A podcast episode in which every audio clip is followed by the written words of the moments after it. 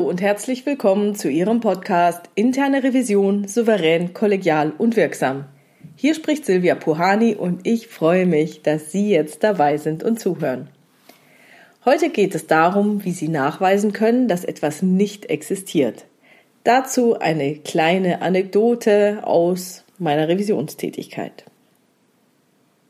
Am Anfang meiner Revisionskarriere ist mir jetzt Folgendes passiert. Ich bin Prüfungsleiterin und dabei, ein bestimmtes Thema zu prüfen.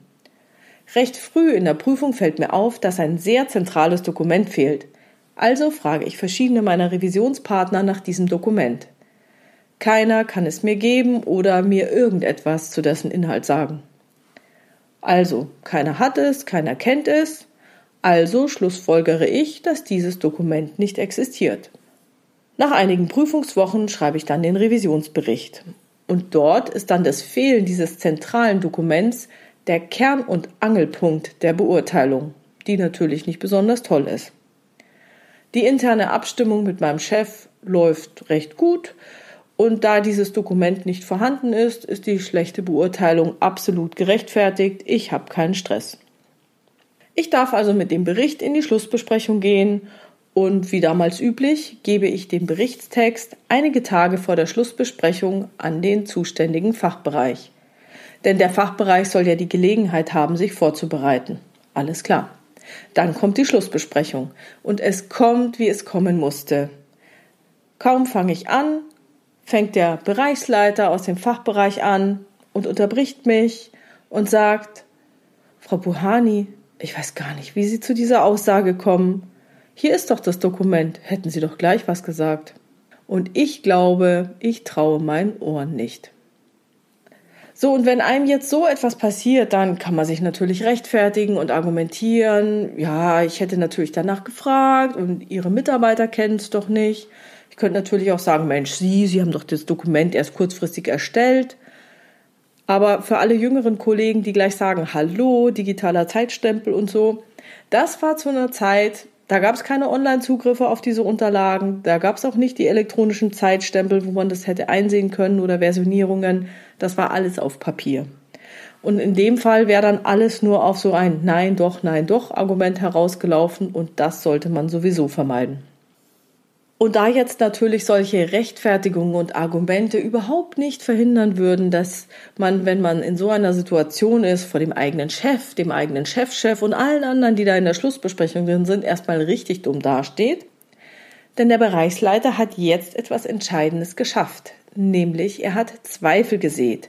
Zweifel an der Qualität des Prüfungsleiters, Zweifel an der professionellen Prüfungsdurchführung. Und diese Zweifel, die sitzen tief und die kann man sehr schlecht ausräumen. Und aus diesem Grund geht es nämlich heute nicht darum, wie Sie aus so einer Situation herauskommen. Heute geht es darum, wie Sie es schaffen können, dass Sie erst gar nicht in so eine Situation hineinkommen. Denn nachdem mir diese Sache passiert war, habe ich mir eine Strategie zurechtgelegt, ausprobiert und ich kann Ihnen sagen, sie funktioniert. Nie mehr wieder war ich in so einer Situation. Und diese Strategie möchte ich nun mit Ihnen teilen. Das bedeutet jetzt, ich fange gleich in der Prüfungsvorbereitung. Wenn es erstmal so grob um das Thema geht, dann überlege ich schon mal, hey, welche zentralen Unterlagen würde ich denn benötigen? Gibt es vielleicht einen Vorstandsbeschluss? Gibt es vielleicht irgendwelche Arbeitsanweisungen? Was auch immer. Und dann verfolge ich jetzt die Strategie, dass ich diese Nichtexistenz einer Unterlage so schnell wie möglich absichern kann und diese Prüfungsfeststellung auch so schnell und so schlank wie möglich fixieren kann. Und das geht jetzt so. Ich fordere in der Prüfungsankündigung alle diese Unterlagen an, von denen ich denke, dass sie nicht da sind. Und ich mache es deshalb in der Prüfungsankündigung, weil hier natürlich die ganzen wichtigen Leute auf dem Verteiler sind, nämlich genau die, die hinterher in der Schlussbesprechung sitzen werden.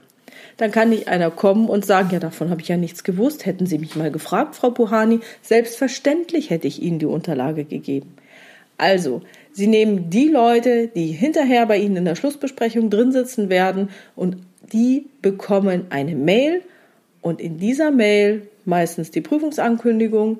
Da schreiben Sie dann rein alles, was Sie benötigen und vor allem genau das, von dem Sie ausgehen, dass es nicht existiert. Und noch ein kleiner Tipp.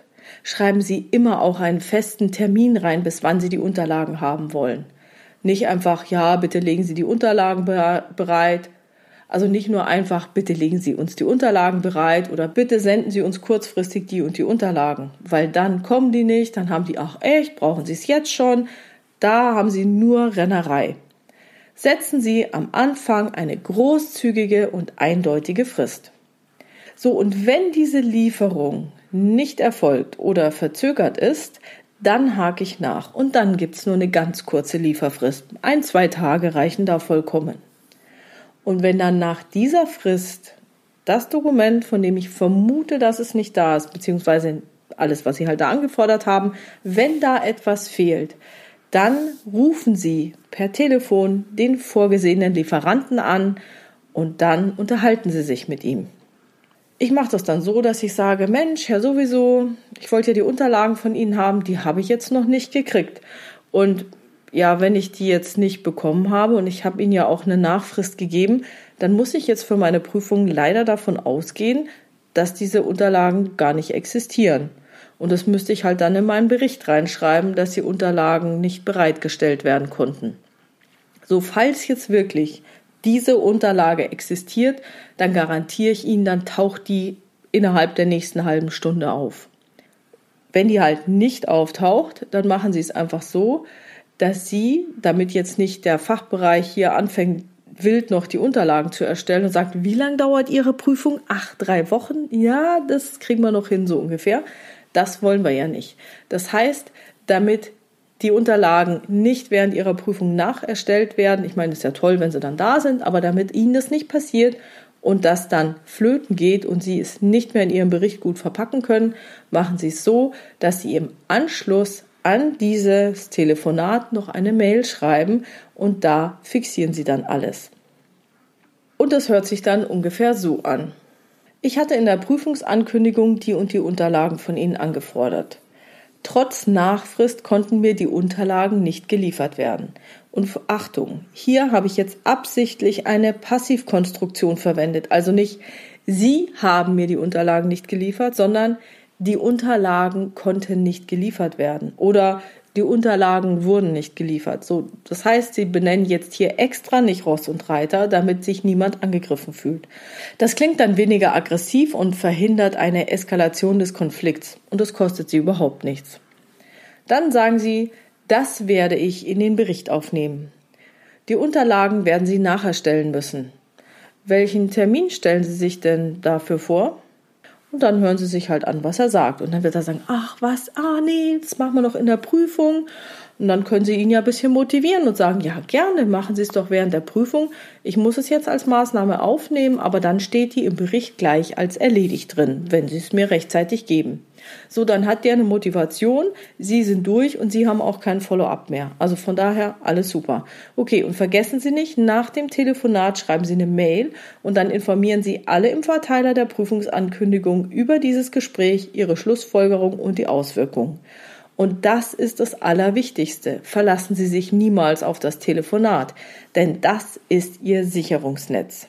So haben Sie jetzt den Vorteil, dass der Revisionspartner nicht mehr plötzlich am Ende der Prüfung behaupten kann, die Unterlagen wären da gewesen oder die hätten ja bereit gelegen oder wenn er es nur gewusst hätte, dann wäre doch alles schick gewesen. Sollte Ihnen jetzt dennoch jemand in der Abschlussbesprechung zum Beispiel unterstellen, Sie hätten nicht richtig geprüft und natürlich werden, würden diese Unterlagen vorliegen, dann können Sie denjenigen anhand dieser Mail sofort widerlegen. Nutzen Sie also zusätzlich die Möglichkeit, nicht nur das verspätete Auftauchen der Unterlage, sondern dann vor allem auch die negative Art und Weise der Zusammenarbeit mit der internen Revision in der Schlussbesprechung zu thematisieren. Also wenn einer in der Schlussbesprechung kommt, ich habe nichts bekommen, ich habe die Nachfrist gesetzt, ich habe immer noch nichts bekommen, ich schreibe diese Mail, Leute, es gibt jetzt diese Maßnahme, schickt mir das Zeug oder erarbeitet die Unterlagen, ihr müsst sie nacherstellen. Und dann kommt einer in der Schlussbesprechung und erzählt mir noch, ja, ich hätte ja nicht danach gefragt. Dann würde ich mal sagen, das ist wirklich der Zeitpunkt, auf die Metaebene zu gehen und dann zu sagen, hallo, wie arbeiten wir hier eigentlich zusammen? Ich habe zu Beginn der Prüfung um diese Unterlagen gebeten. Ich habe sie nicht erhalten und ich habe alle relevanten Personen darüber informiert, was jetzt passiert. Der Tenor muss sein, so lasse ich nicht mit mir umspringen. Und da ja die Fachbereiche die Mail sowieso erhalten haben, werden sie sich auf so eine Diskussion mit hoher Wahrscheinlichkeit nicht einlassen. Also wenn das passiert, dann ist, glaube ich, viel mehr im Argen als Ihre Prüfung und dann liegt es auch nicht an Ihnen, sondern dann ist vielleicht ein Thema der Vorstände, der Bereichsleiter oder sonst irgendwas. Das heißt, Sie müssen nicht mehr befürchten, dass vorher nicht Existentes herbeigezaubert wird. Also nochmal in der Kurzfassung zusammengefasst. Vorab überlegen, was da sein muss und das, von dem Sie ausgehen, das nicht existiert, muss bereits in der Prüfungsankündigung angefordert werden. Sie setzen eine Lieferfrist. Bei Nichtlieferung wird erst telefonisch nachgehakt und dann nochmal per Mail. Und bei diesem Nachhaken immer nochmal, also der Nachfrist setzen, eine kurze Nachfrist setzen. Keine Woche mehr, ein, zwei Tage genügen. Dann ziehen Sie die Konsequenzen und vereinbaren die Maßnahme. Vergessen Sie nicht, die tolle Mail in die Schlussbesprechung mitzunehmen. Und wenn doch noch diskutiert wird, dann wechseln Sie auf die Metaebene und sprechen die Art und Weise der Zusammenarbeit mit der internen Revision an. Bei mir hat es geklappt und ich muss sagen, das ist jetzt seither und es sind mal wahrscheinlich über 15 Jahre her, ist es nie mehr wieder passiert, dass so etwas aus dem Hut gezaubert wurde. Okay, das war's für heute und jetzt können Sie ausprobieren, wie Sie die Nichtexistenz einer Unterlage so nachweisen können, dass Ihnen in der Schlussbesprechung nichts mehr passiert und auf wundersame Art und Weise irgendwelche Dokumente auftauchen. Berichten Sie mir gerne von Ihren Erfahrungen mit dieser Strategie. Wenn Sie eine Frage haben, die Sie in diesem Podcast gerne beantwortet hätten, schreiben Sie mir diese doch gerne per Mail an info@puhani.com oder Sie nutzen eines der Kontaktformulare auf meiner Webpage www.puhani.com. Dort gibt es eine offene und auch eine anonyme Variante. Und bei Gelegenheit greife ich diese Fragen hier gerne auf. Wenn es Ihnen gefallen hat, bitte ich Sie, dass Sie diesen Podcast in Ihrer Community teilen und ich freue mich wirklich sehr über Ihre tollen Bewertungen und Kommentare. Vielen, vielen Dank. Bleiben Sie dran und hören Sie gerne wieder rein in Ihren Podcast Interne Revision souverän, kollegial und wirksam. Mein Name ist Silvia Puhani und ich wünsche Ihnen erfolgreiche Prüfungsprozesse.